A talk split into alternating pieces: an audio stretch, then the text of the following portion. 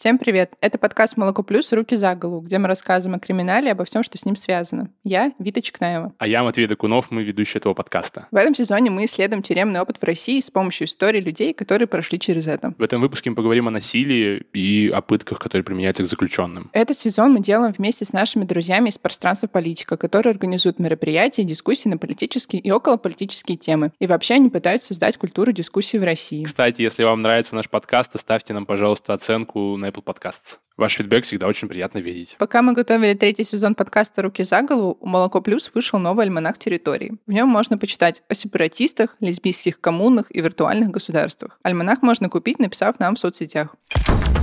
Ура, ёпта, когда ко мне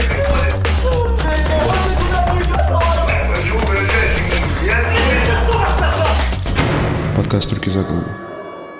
Вообще, для начала, мне кажется, стоит все-таки сказать, что пытают не везде и не всех. Те истории, о которых мы будем рассказывать, да, они шокирующие, они очень жестокие, они очень они очень тяжелые, в общем, но все равно это не правило. То есть так происходит далеко не везде, а в каких-то конкретных колониях. Да, конечно, система ФСИН в России вообще вот система исполнения наказания, она довольно жестокая сама по себе, но мы будем рассказывать про самые э, вопиющие случаи, где людей прям избивают, пытают и насилуют, и вот до этого система, конечно, доходит только в крайних случаях. Да, но к пыткам мы отнесли не только какое-то там точечное физическое насилие или сексуальное, мы, мы туда же причислили нахождение заключенного в ШИЗО, потому что это тоже довольно пыточное условие. Туда же можно отнести профучет, о котором мы рассказывали в выпуске про промку, потому что это ты спишь при свете, например. Это не очень комфортно, ты устаешь от этого, у тебя истощается организм. Да, то есть в целом мы будем рассказывать не только о каком-то физическом таком вот простом насилии, которое привычное, и всем понятно, что вот тут точно была пытка. Старое доброе насилие. Ультранасилие, да.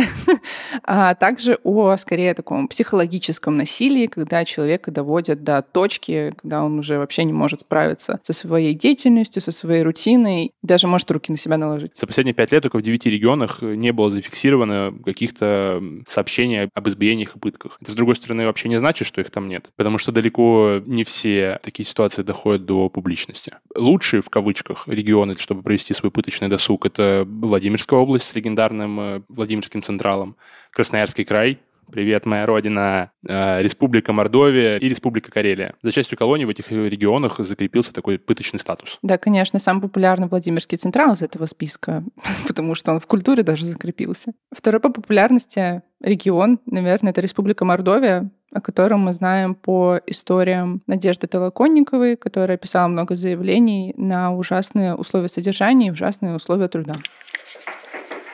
Давай, блядь! Руки! Что делаете, а? А, блядь, вы что делаете? Стоим, пока досмотр идет. Да, блядь, крыша, блядь, что делаете?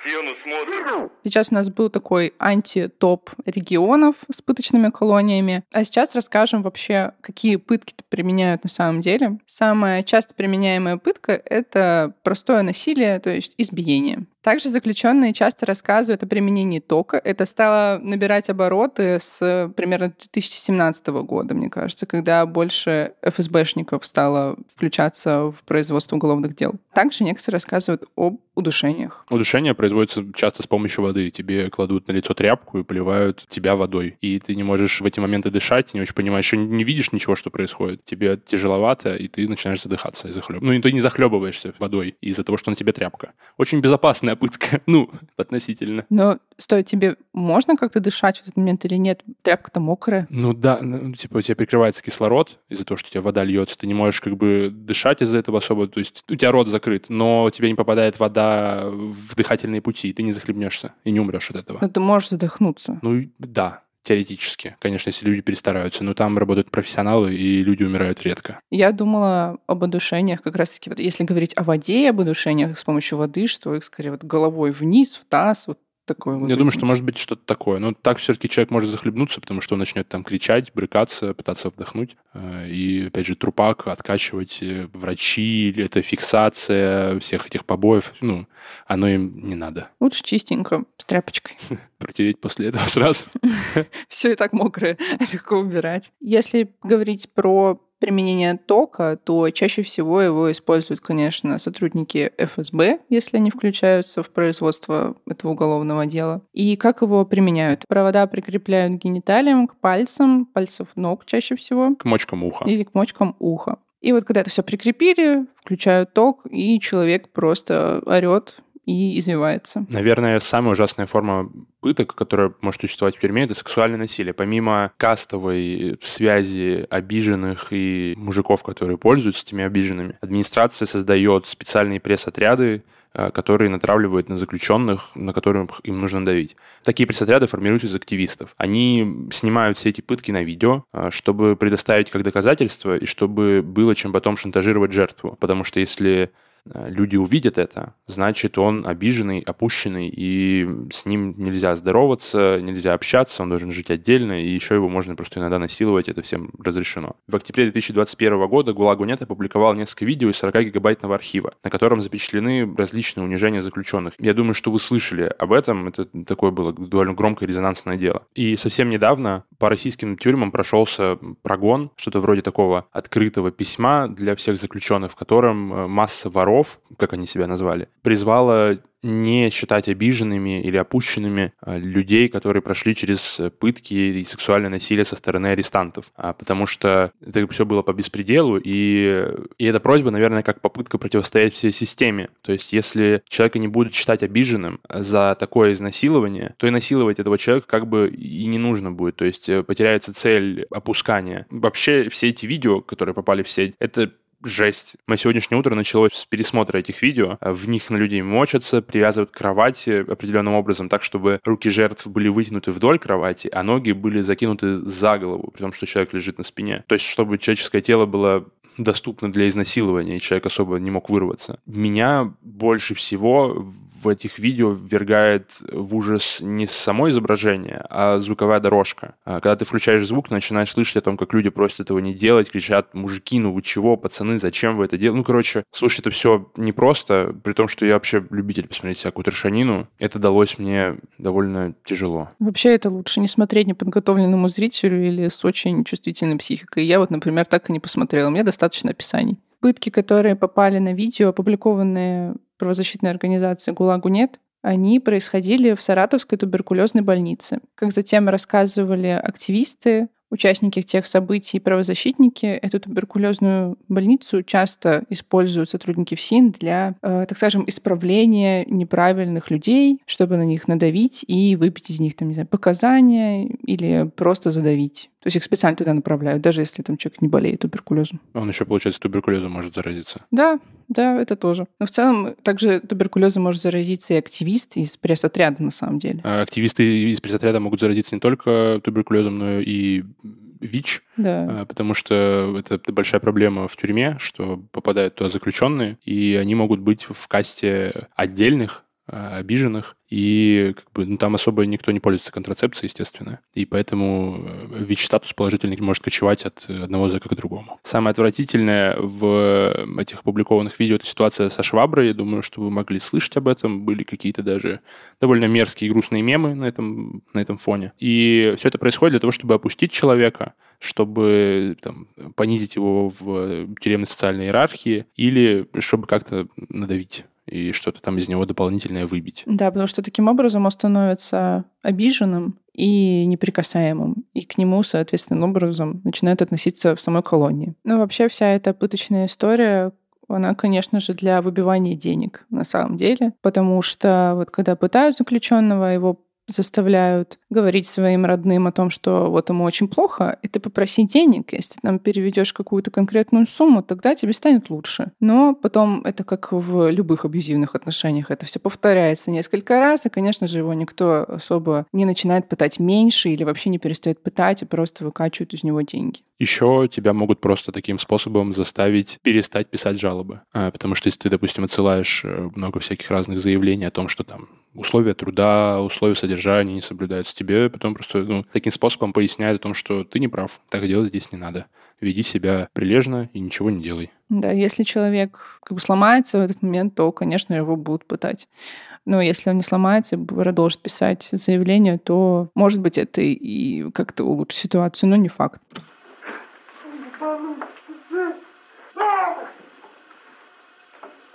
Бля, короче, вы что делаете?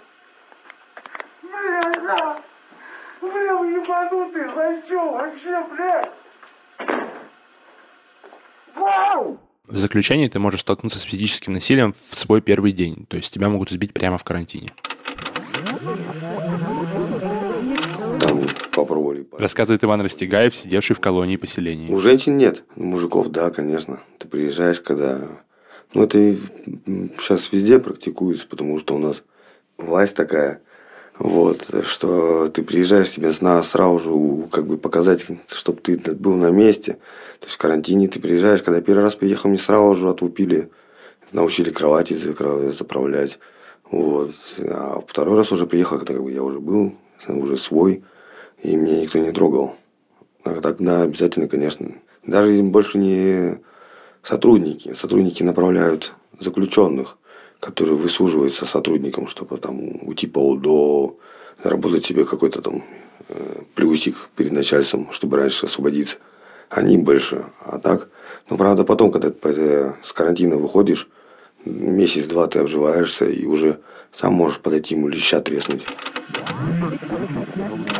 Можно сказать даже... Рассказывает Александр Кушнер, отбывавший наказание в колонии Новосибирска. В колонию, тем более в колонию в Кузбассе, Кемеровской области, ты приезжаешь, заходишь в карантин, тебя бьют, у тебя сразу выключается свет, скажем так, ты встаешь уже весь в крови. Там есть специальные люди, которые этим занимаются. То есть э, ты приезжаешь, тебя бьют, с тобой разговаривают, говорят, что чувак, здесь черных нет, вот здесь все шагают в ногу с администрацией, и если ты подчиняешься этим правилам, то в принципе у тебя все нормально. Ты 15 дней находишься в карантине и тебя отправляют в лагерь. Если ты не подчиняешься, тебя очень долго пытают, там, не знаю, привязывают провода к пальцам, вставляют в розетку, топят, э, бьют пятки, э, загоняют иголки под ногти.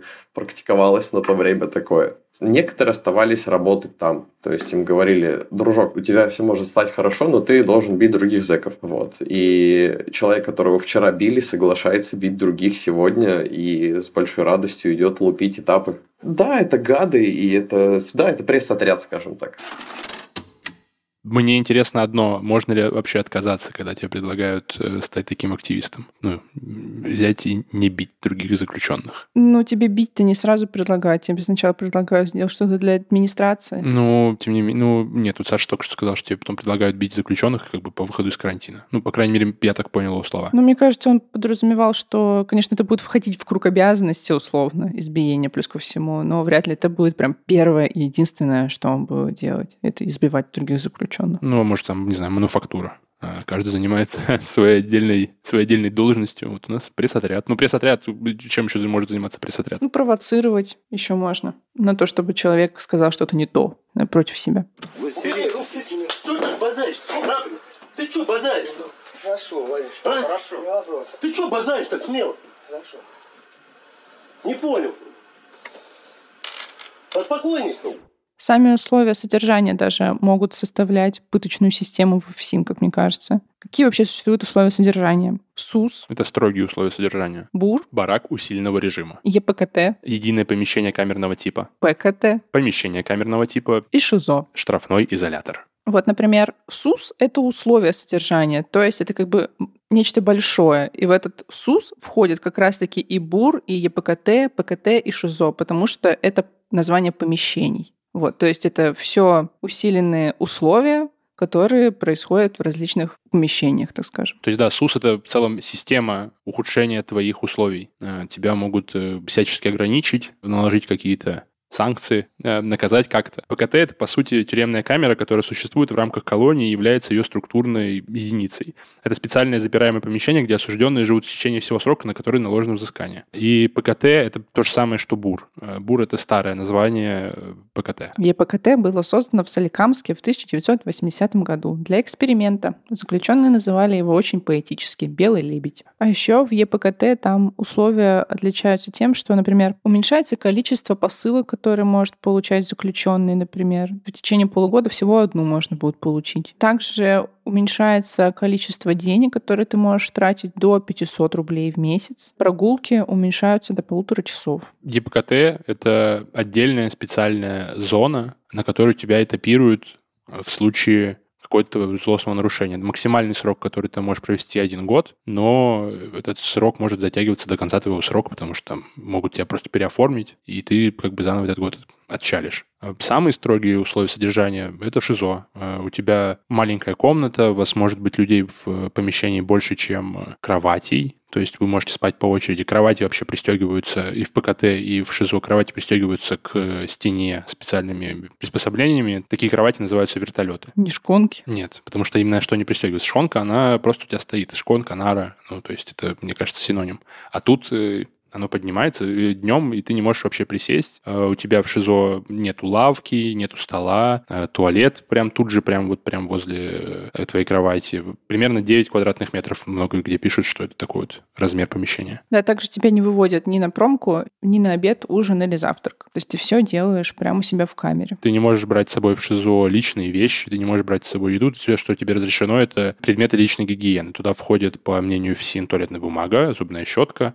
паста Мыло, наверное. и мыло. Наверное, бритва для мужчин. Не, А, ну да, бритва запрещена, когда Да, при есть этом ты- надо ты- сбриваться. ты же вены себе можешь вскрыть. И вскрывают. Однако в ШИЗО могут попасть не все. А, Например, беременные женщины, инвалиды первой группы или женщины, воспитывающие детей до трех лет, э, освобождаются от э, такого вида наказания. Наш герой Руслан Вахапов рассказывал, что провел в ШИЗО одну треть своего срока. Руслан отбывал наказание в Ярославской области в исправительной колонии номер один. Как раз-таки, когда он там отбывал наказание, он вместе с Иваном Непомнящих и Евгением Макаровым э, рассказал о пыточных условиях содержания и о том, как заключенных избивают сотрудники ФСИН. Это было такое первое громкое дело о пытках в российских колониях. Да, в июле 2018 года «Новая газета», по-моему, опубликовала эти видео, где э, мужчина лежит на столе, это был как раз Евгений Макаров. А Его отвели в специальную комнату, она называется «Воспитательной», а, растянули на столе. В избиении принимало участие 18 человек на одного. А, Его били по пяткам, били по голени, ставили на колени, били по лицу, всячески унижали. Вообще это было наказание за конфликт, случившийся между сотрудниками и Евгением. После этого избиения Макарова отправили в ШИЗО, где он попытался вскрыть вены в знак протеста. Это в целом довольно такой распространенный мув э, среди заключенных. Как, наверное, не знаю, высшая форма бессилия, во-первых, потому что ты просто устал от этого насилия, чувствуешь себя максимально беспомощным, и в целом, наверное, идея о том, что пора бы умирать, э, может возникнуть в твоей голове. И плюс это такая, наверное, попытка подкинуть подлянку самой колонии, потому что если тебя э, умер заключенный, будут большие вопросы об этом. После публикации видео пыток «Новой газеты» в 2018 году было возбуждено уголовное дело о превышении должностных полномочий. По итогу привлекли к делу 15 человек, но посадили всего двоих. Да, этому делу сильно помогла огласка, потому что Евгений пытался добиться какой-то справедливости и подать э, на них в суд в течение года после того, как эти избиения произошли. Помогла только публикация. В целом только она всегда обычно и помогает, потому что поднимается какой-то там общественный резонанс, попадает в новости, и кто-то решает, что нам нужно что-то делать. Все-таки это у нас перегиб на местах. Но при этом через год, в 2019 было опубликовано новое видео, опять с пытками из Ярославской колонии. То есть ничего особо не поменялось. Да, потому что это общественный резонанс, не говорит сотрудникам о том, что пытки это ненормально, что пытками нельзя заниматься, за них можно присесть. Такие ситуации подсказывают им, что э, это все надо просто гораздо тщательнее скрывать. И, не знаю, может быть, реже фиксировать это на камеру. Лучше заметать следы. Он знал эту ситуацию. Рассказывает Руслан Вахапов, отбывавший наказание в Ярославской колонии. У меня самый большой э, срок нахождения в ШИЗО без выхода – это 92 дня. Это мы вместе с Иваном Непомнящим производили всякие мероприятия на территории колонии. И мы с ним, с ним отсидели 90, он чуть-чуть меньше, там 90, по-моему, суток, а я 92 дня. А так э, у меня, если посчитать, ну, я, наверное, ну, одну треть срока провел в жилой зоне, остальное все у меня ШИЗО, БУР, СУС, опять СУС, БУР.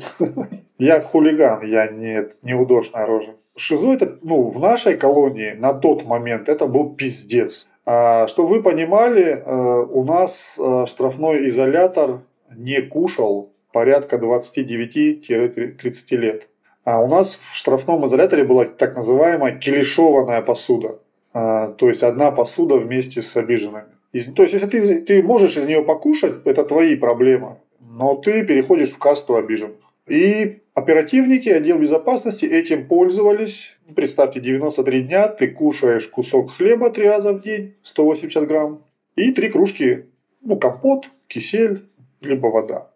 На самом деле сейчас все строго регламентируется квадратными метрами.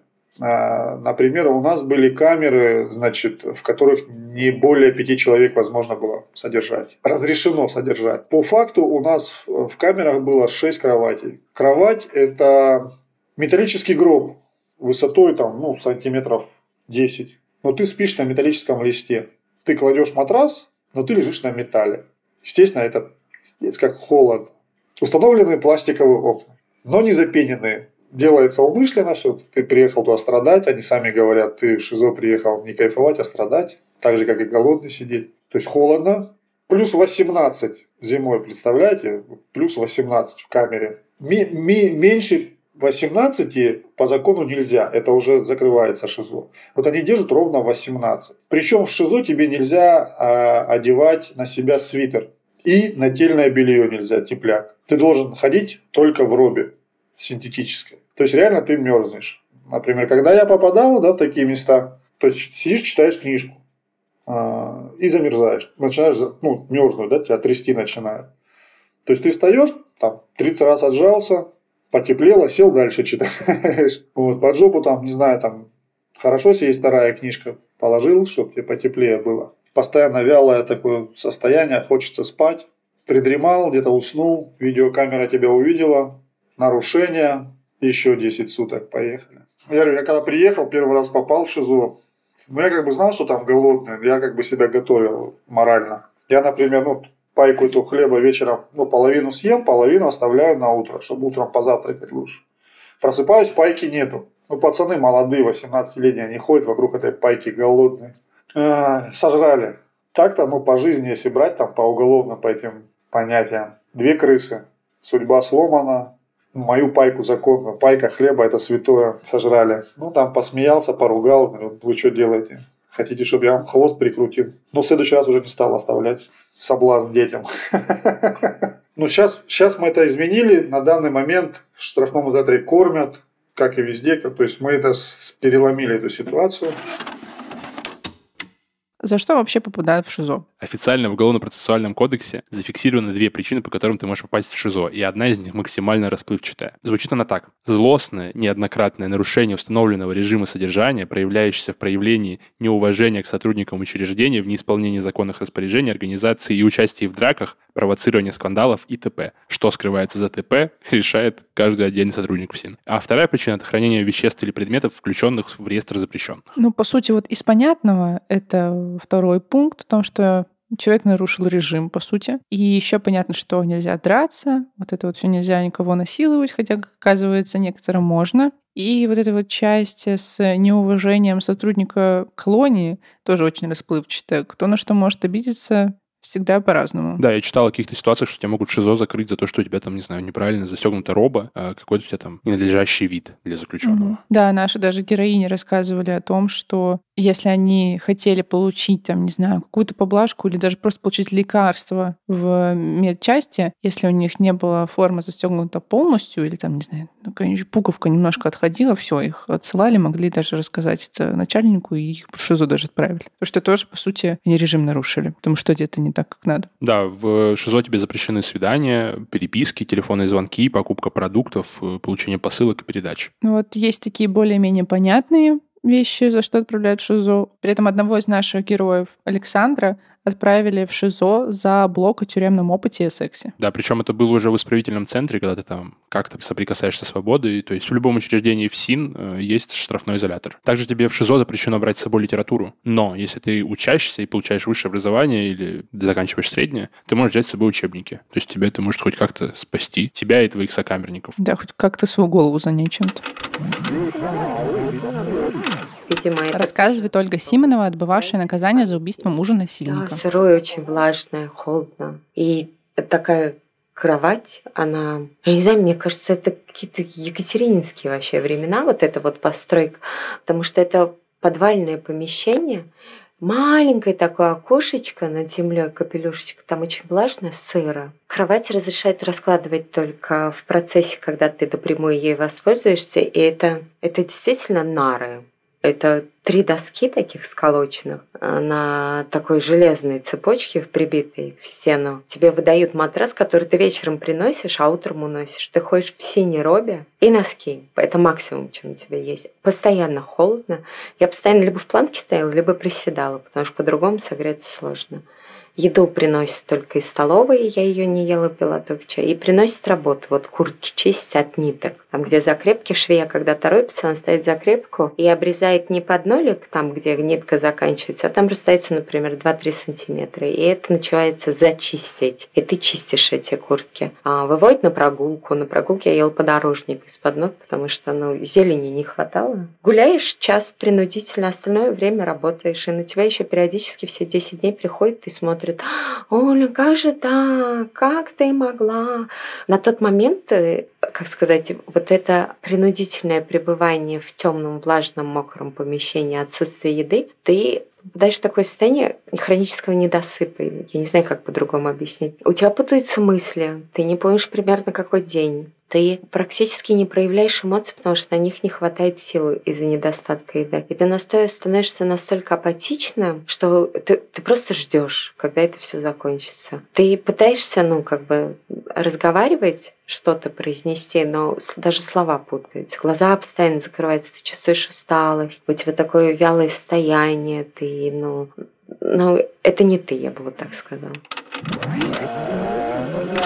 Сейчас не знаю, может. Рассказывает Ульяна Хмелева, отбывавшая наказание в мордовской колонии. Вот, на тот момент там были камеры для особо таких э, нарушителей режима. Американка называлась э, камера без дверей, только железная решетка с одной стороны, ну и окошко, откуда продувает, сквозит и там э, в холоде э, находился человек без одежды, то есть тоненькая стеклянная ткань, платье оранжевого цвета из стеклянной ткани. Вот, не разрешают ни носков, ничего абсолютно. Вот такого с коротенькими рукавами платьица у них оранжевые, как это у узников Гуантанам. Вот они сидят там, дрожат около батареек. После многочисленных жалоб туда провели отопление батарея горячая, и вот они грелись э, в камере очень холодно, прям вот они, пар идет изо рта.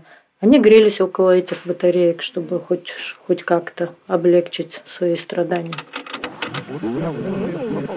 Европейский суд выносит... Э, Рассказывает Иван Асташин, сидевший в режимных колониях по делу об АТО. Недостаточно. А ШИЗО – это более жесткие условия, получается, как бы самые жесткие. А там Камера, можно сказать, вообще почти голая, особенно в Норильске, там еще она там а, железом везде обита, то есть пол везде, чтобы там нигде там ни доску, ничего нельзя было достать, но как будто там такие вообще там буйные содержатся, то есть там все там железом замуровано, чтобы вообще ничего нельзя было. И вот там э, стол стоит, пара лавочек, туалет открытый, раковина и все, а шконки э, закрытые, да, то есть они на ночь откидываются. Вот.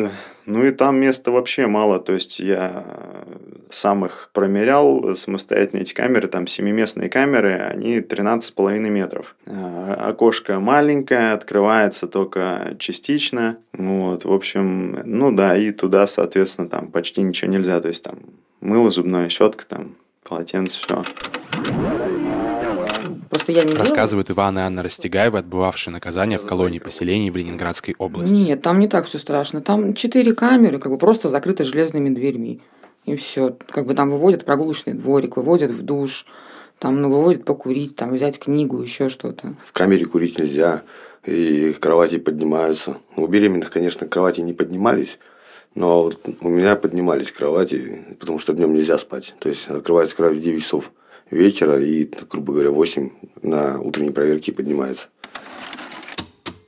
Так как вся система довольно насильственная и пыточная, вся система, то понятно, что пытки могут начинаться не только в колонии, и это не только условия в ШИЗО, например, или физическое насилие, а также и в СИЗО, еще на стадии следствия, когда человека не признали виновным. На этом этапе пытки применяют как раз-таки для выбивания показаний, скорее всего, и для того, чтобы человек сломался и говорил правильные вещи на этапе следствия и в суде. Да, даже существуют специальные пресс-хаты, и не только в сезон, но и на обычных зонах, но в сезоне используется таким образом. Туда помещают человека а, в группу людей, которые его провоцируют на конфликт и начинают всячески, могут начать его всячески унижать, пытаться опустить. Цель этого всего действия, чтобы человек дал против себя показания. Не обязательно его будут унижать, его могут расспрашивать о чем-то, о чем-то личном или о уголовном деле, или о жизни, или вообще напрямую просить признать вину. Например, так произошло с нашей героиней Ульяной. В СИЗО она попала в пресс-хату, где ее сокамерница вынуждала ее, по сути, признать вину.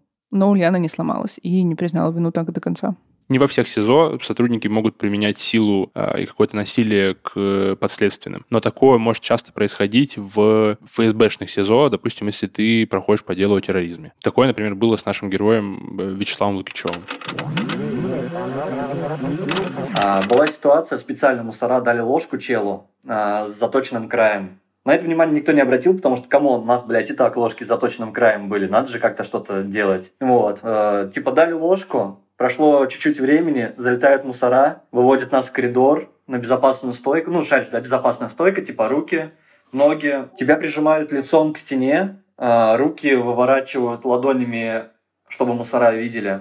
Ноги раздвигают на максимальную ширину, и, по идее, это и есть безопасная стойка. Только нас еще пиздили в спину, и били по ногам, чтобы ноги еще сильнее раздвигались. Э, безопасная стойка выглядела не как в обычных хатах, а она могла затянуться на очень и очень долго. Вот. Э, мы пытались добиться прогулки, нам не давали, за это в самую холодную ночь мы с челом вдвоем, когда были, с которым вот дрались, мы спали с открытыми окнами всю ночь. Ну, типа, проветрились. Прохладно, но нормально. Вот, нас, типа, запрягли, заставили спать так. А другие, другие ситуации, когда вы не хотите гулять, вас заранее спрашивают, типа, хотите гулять или нет. Если не хотите, вас выводят в коридор, чтобы камеры, типа, видели, что вы вышли, и вас заводят назад. Иногда просто хуй забивали и, и просто не выводили, все нормально было. Иногда вот эта вот клоунада на камеры была. А когда мы не хотели гулять иногда, нас после бани специально, пока вы еще не успели переодеться, заставляли по-быстрому, кто что успеет накинуть зимой, хуярить в эти дворики на часик остывать. В женских колониях пытают меньше. Или мы об этом знаем намного меньше. То есть тут не факт. Но в целом то, что нам рассказали наши герои, оно в целом доказывает то, что на самом деле да, в женских колониях все помягче, и их в целом не пытают, и если пытают, то только бьют или кричат на них, как-то психологически воздействуют. Но тока и удушения вот такого с ними не делают. Могут замахнуться дубинкой, но, как правило, девчонок не бьют, я вам хочу сказать, бьют только мальчишек. Но так как ты на это смотришь при этапировании, ты, конечно, идешь в присядку, руки за спиной и не рыпаешься. Оно оказывает такое эмоциональное давление, психологическое. Вот, например, а, сдать тех, у кого телефон, иначе ты поедешь э, в плохие условия. Предлагает, например, э, на какие-то там сделки пойти, о чем-то рассказать, там вот что-то такое. Прямого физического давления нет. При мне били, да, дубина избивали, э, ну, там 5-6 раз дубинкой резиновой или палкой по заднице. Потом это на 13-й была колония, а на 14-й там была одна дежурная очень ее называли что-то пальчик, что ли, пальчики. Она заставляла вот так вот руки к стенке и по пальцам била прутом или там кнутом каким-нибудь. Ну, в общем, била прям по пальцам. Ее боялись очень и от страха шили. Э, ну, я считала, что это пытки. Я жаловалась, там говорила, так нельзя, вы что, 21 век, как так? Потом э, я писала несколько жалоб, но они не уходили, потому что, ну, я говорю, я не могу смириться с тем, что рядом со мной людей, мы не скотины, не животные, чтобы вы над нами издевались. Ну, тебя же никто не трогает, но вы же других трогаете. Ну, в общем, была война перестали. Потом началось так, эм, такая технология пошла, что они заставляли осужденных. То есть вызывали там кого-то, бригадиров, мастеров, там приближенных из числа шестерок этих же мастеров. Они заводили в бендешку осужденную и там колотили. Она выходила красная, растрепанная, синяками, там, естественно, на следующий день у нее такие фингалы под глазами. А дежурные делают, нас считают, все видят, отмечают, приходят, видят это все и ноль внимания, как будто так и должно быть. помимо обычного старого доброго насилия, к тебе могут применяться всякие разные медикаменты и психотропы, которые сильно замутнят твое сознание, а, после которых ты будешь довольно долго отходить. А, да, то есть если человек э, э, как бы избиение как бы стойко переносит, а от него что-либо надо, а, его, значит, ведут на санчасть, там привязывают э, к кровати, что якобы он буйный, и применяют психотропы. Я как бы точно не могу сказать, какие именно сейчас применяют, но это, в общем, а, старые добрые известные галоперидол, аминозин, либо их производные. То есть очень похожи действия, как описывают заключенные именно на этих психотропы. То есть их закалывают, конечно, им не говорят, что но как бы со многими очень людьми общался, действительно похоже вот галоперидол, аминозин, мадит депо, э, и это, видимо, какие-то уже более современные, так как там порой одного укола там чуть ли не на месяц хватает. Вот, но в принципе я потом э, со справочником медицинским встречался, та же мадит депо, которая была известна еще... А, почему я говорю она? Потому что заключенные ее называют мадам депо. Она еще в 70-х годах была известна, и там укол держал один от недели до двух недель, то есть он типа, предназначал поднялся до самых буйных, а тут это используется как карательная психиатрия. Причем их нужно колоть с корректорами, чтобы не было побочек, а их колят специально без корректоров, поэтому человек начинает выкручивать, у него болят э, все, все мышцы там, слюноотделение неконтролируемое и так далее. Вот. Ну, в общем, люди говорят, адские муки испытываешь при этом и ничего не можешь сделать. Ну, их держали какое-то время в санчасти, пока как бы их жестко держало, потом выводили. То есть я видел нескольких людей, которых вот, допустим, там пару недель подержали какое-то время, потом выпустили. Это как бы, ну, разговариваешь с ним, понятно, что он тебя понимает, но вот эта медленная речь, пустой взгляд, какие-то очень медленные движения, или наоборот, человек на одном месте топчется, не может, короче, остановить вот это. Конечно, блин, жуткое зрелище.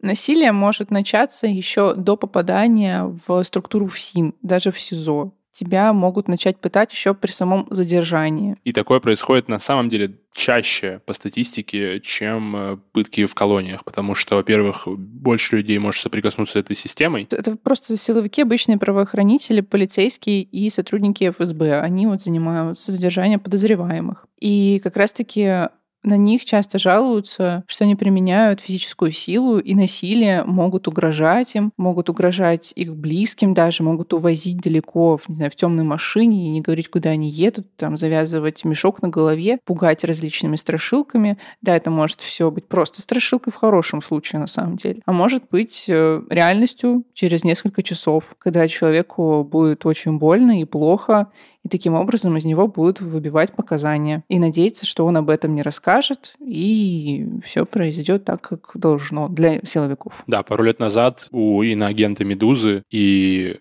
Комитета против пыток был один совместный проект, он назывался «Русская школа йоги», в которой разные медийные личности показывали, рассказывали о том, как могут пытать полицейские. Могут э, фиксировать тебя в разных позах, привязывать к лавке, э, всячески бить. Посмотрите, это довольно любопытный опыт. Мне не могу сказать, что мне прям понравился, э, потому что такое не может понравиться, но сделано впечатляюще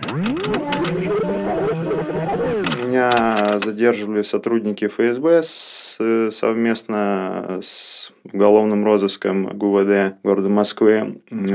Ну и вначале там как бы так слегка там избили, грубо говоря, ну потом все это показалось, что это так слегка. А, и потом в, в машину посадили, то есть мне там на голову что-то натянули, я уже не помню, там капюшон или шапку, то есть я ничего не видел. В легковую машину посадили, везли куда-то, спрашивали вопросы, где я был 20 декабря, то есть когда э, мы, собственно, подожгли отдел ФСБ. Вот, я говорю, не знаю, не помню. Ну, так меня там периодически били по голове, вот, ну, я просто как бы молчал, потом он говорил, там, не знаю, не помню, говорю, мне нужен адвокат. Они мне ответ, какой нахуй адвокат? Ты нам объявил войну, ты на войне, здесь нет адвокатов. Потом э, остановились, я вначале не понял, что происходит, то есть наручники сняли, руки скотчем перемотали. Потом чувствую, что-то холодное, ну, металлическое в носки, короче, попадает. И потом чувствую просто разряд тока, короче. Вот, током, короче, вначале в ноги били, потом в голову, все это сопровождается оскорблениями, угрозами там а, разного рода. Вот э, в том числе задержали же и мою э, подельницу. Вот, ну, мы на одной квартире жили, вот. Ее в квартире избивали, как потом стало известно. Вот, в отношении нее тоже были угрозы и так далее. Ну, вот, то, то есть, э, такие основные методы воздействия. Это первый раз, потом меня как бы чудом отпустили, я там какое-то время там под подпиской был, в розыске, потом меня снова задерживали, второй раз задерживали, тоже пытали. Хотя, казалось бы, уже, уже что надо еще. Вот. Второй раз я так и не понял, кто это задерживал.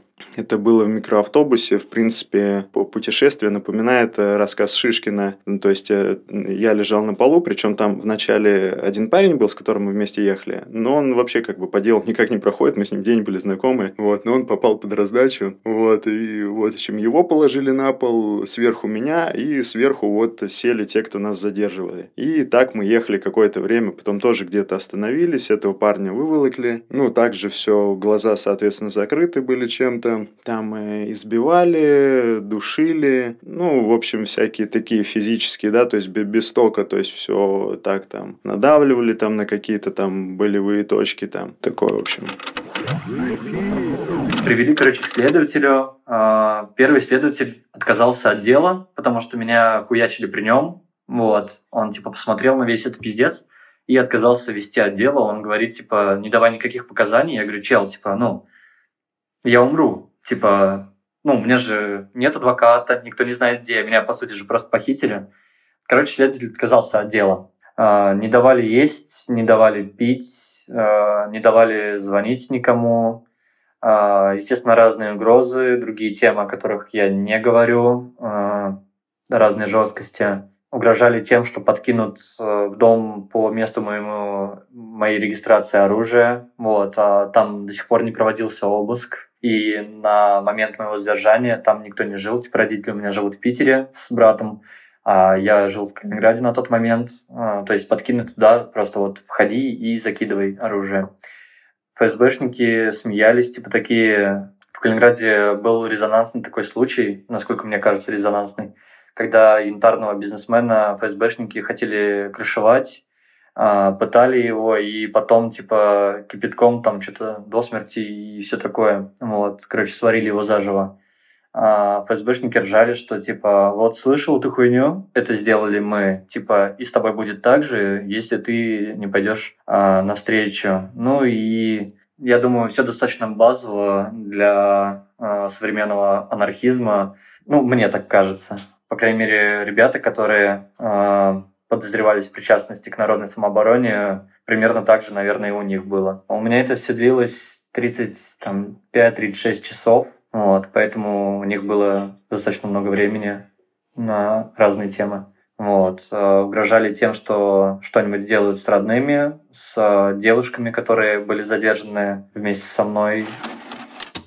Разумеется, пытки не заканчиваются тем на том моменте, когда эта пытка заканчивается. То есть, если это физическое насилие, если тебя перестали избивать, это не значит, что у тебя все вдруг станет очень хорошо. Вот, значит, насилие прекратилось, значит, все, тебе будет супер. Конечно же, это не так, потому что твое физическое состояние, оно теперь будет э, намного хуже. И не только физическое, но и психологическое тоже. Люди, которые подвергались пыткам, они очень часто страдают от психологических последствий, от психологических расстройств, а также от осложнений на их здоровье. Слушай, я вряд ли восстановился полностью до сих пор. Мне кажется, от этого уже не восстановиться никогда. Меня сейчас э, не калашматит, у меня практически нет панических атак. Я, знаешь, там типичный пацан, там, ну, я не такой особо-то, э, но пацанизме вот этом принято скептически относиться ко всяким паническим атакам и прочим темам. Я сначала не мог понять, что это они у меня. До этого у меня такого не было. Ты попадаешь в какие-то темы, и ты начинаешь задыхаться, и расцарапываешь себе горло, ну, типа, непроизвольно. А, пытаешься как будто разорвать себе кожу, чтобы дышать. А это просто паника. Сейчас у меня такого практически нет. У меня несколько раз было, когда взаимодействовал дальше с эшниками, когда меня забирали эшники везли бусики. Меня один раз паническая атака достаточно сильно въебала. Другой раз, когда у меня был суд, по незаконной стрельбе. Вот. Мне в итоге пришли незаконно охоту, правда. Но вот тогда были панические атаки. Меня уже не так сильно триггерит, но я не могу отделаться от этого ощущения, когда пообщаешься с кем-нибудь э, из ребят, кто съебался со стороны, и ты такой, блин, как жестко все это вспоминать. Потом думаешь, за мной следят, за мной следят, за мной постоянно следят. И у меня эта тема не наиграна, потому что за мной действительно следили и в Питере, и в Москве, и в Калининграде в ночь перед задержанием а, за мной была слежка, и получается, когда я выходил из дома, за мной следили, и получается, несколько групп было для задержания, и ты понимаешь, что это не какие-то темы типа паранойи, это, блядь, твоя реальность, от которой тебе уже просто не, не уйти, потому что как сказали ФСБшники, у тебя больше никогда здесь не будет жизни, мы не дадим тебе жить. И как говорят эшники, типа, ты же понимаешь, что мы на каждом твоем шагу. Ты вспоминаешь все это, начинаешь загоняться. Вот. А, идешь по городу, каждый день видишь тонированные бусики, которые стоят и ждут как будто бы тебя, и ты пытаешься вглядеться. А, есть ли там водитель, а, есть ли там пассажиры. Если есть пассажиры, то сколько их и как они выглядят. Ну, короче, ты весь сжимаешься, хочется бежать, а по сути бежать некуда. Ну, зачем? Ты не убежишь. Если вот бусик, значит, ты уже попался. Тебя еще не пытают, но считай, что тебя уже пытают. Ты уже у них. Ну, примерно такие темы остались. На самом деле пытают, даже ну, избиение – это не самая большая пытка. Большая пытка – это твое бессилие, когда ты осознаешь, что ты ничего не можешь сделать. А, вот ты можешь кричать, да, биться головой, там, ну, все что угодно делать, но ты ничто и никто, и звать тебя никак. И вся система построена на том, чтобы, скажем так, задушить твою индивидуальность, сознательность, там, да. Ты никто и ничто. Ты зэк, ты тварь, тебя никто не ждет, тебя никто, ты никому не нужен. Такие, которые, скажем так, осмеливаются говорить, нет, я гражданин, и вы мне обязаны. Я всегда, знаете, как я вот, ну, хотел довести мента до, до белого коленя. Говорил, слушай, ну ты кто такой есть, по сути, по, по своей, да, там. Ты обслуживающий персонал. Ну, как, в смысле? Я говорю, ну, я плачу налоги ты живешь за счет моих налогов. То есть я сам оплачиваю, что ты меня охраняешь, ты меня должен вывести. Не, ну по сути правильно, но у нас э, система ФСИН до такой степени, как она как сказать, деградировала, да, она, скажем так, считает, что осужденные для нее, не для осужденных. Этот эпизод и история о пытках и насилии могут очень сильно фрустрировать и оставить впечатление, что от насилия никуда не деться и можно только страдать. Но вот до этого Матвей, например, сказал, что Заключенные пытаются противостоять этой системе. Он рассказывал о случаях, когда им приходится самим применять насилие к себе, то есть резать вены, например. Или зашивать рты, это тоже распространенная практика. Да, но также заключенные могут устраивать бунты тоже как э, знак того, что они не согласны с системой и не хотят, чтобы их насиловали. Но, к сожалению, после этих бунтов, вот если пройдет проверка, будет очень хорошо, если они смогут, если заключенные смогут рассказать о том, что их насилуют, что они хотят изменить, будет замечательно. Или даже если она произойдет, до этого, в момент, когда происходит сам бунт, когда заключенных будут задерживать, к ним будет применяться все равно насилие, их будут избивать, потом, возможно, всех отправят в ШИЗО, не знаю, и условия им ухудшат на некоторое время, чтобы просто приструнить. Да, как раз недавно приняли поправки, э, закон или какой-то новый законопроект, который регламентирует действия исправительного учреждения в случае бунта э, или в случае пандемии. То есть в таких ситуациях колония может закрывать все внешние связи, переставать принимать передачки, короткие свидания, длительные свидания, звонки, э, помещать всех заключенных какие-то более строгие условия содержания. Но некоторые случаи бунта все-таки можно назвать более-менее успешными, если, конечно, это слово здесь подойдет. Например, в августе этого года бывший ополченец из ДНР э, во время отбывания наказания в Курганской области совершил бунт. В общем, как это произошло? Сначала он убил начальника караула, тяжело ранил другого сотрудника, а потом, вооружившись самодельными гранатами, 4 часа держал оборону против тюремного спецназа. То есть он смог 4 часа отбиваться один. Жестко. Ну, в итоге его убили, конечно. Да, история очень, конечно, выходит э, за рамки привычных, но закончилась она как обычно заканчиваются бунты в колониях убийством бунтующего. И лучше в колонии после этого не стало. Возможно, выйти из состояния фрустрации и какого-то депрессивного состояния и мыслей о том, что все очень плохо, везде насилие, и система ФСИН, она там убивает людей и калечит, поможет э, история одного из наших героев Константина, который сказал, что нет, вообще-то насилуют не везде и далеко не всех, и, конечно, все очень сильно зависит от колонии. Если вы попадете в колонию в каком-то городе-миллионнике, на самом деле, то, скорее всего, с вами ничего не случится. Но, к сожалению, это не факт. И вот даже как Руслан говорит, пыточная система, она очень многогранна, и это вся система пыточная, по сути. Все условия, в которых ты находишься. То есть само наказание — это лишение свободы. Вот, все, тебя лишили свободы, ты находишься в ограниченных условиях свое как, место жительства и там работы. Вот, это должно быть наказание. Но сами условия проживания, сами условия работы, условия там, что они едят, их социальные иерархии, это все очень влияет на психику. И даже если тебя никто не избил, что будет на самом деле редкостью, наверное, потому что бьют даже, как говорят, чтобы научиться заправлять кровать во время карантина, то все равно твоя психика будет э, подавлена и, скорее всего, придется восстанавливаться. Я вот на записи первого выпуска, который был о тюремном быте, как-то неосторожно сказал о том, что в целом тюрьма не звучит как что-то там супер страшное. И во время монтажа я понял, что немножко я, конечно, поторопился с этими выводами, потому что понимал, что на эпизоде про пытки мое мнение сильно поменяется, потому что здесь, конечно, насилие сконцентрированное. Тебе может сильно не повести, и ты можешь оказаться в очень неприятных ситуациях. Тебе может не повести от того дела, с которым ты попал вообще и заехал в СИЗО, в колонию, или тебе может не повести просто уже на месте от того, какой контингент соберется. Так что тюрьма все-таки страшное место и очень неприятное. Да, или может не повести даже уже со следователем, который будет вести твое дело и будет принимать там показания, данные под пытками.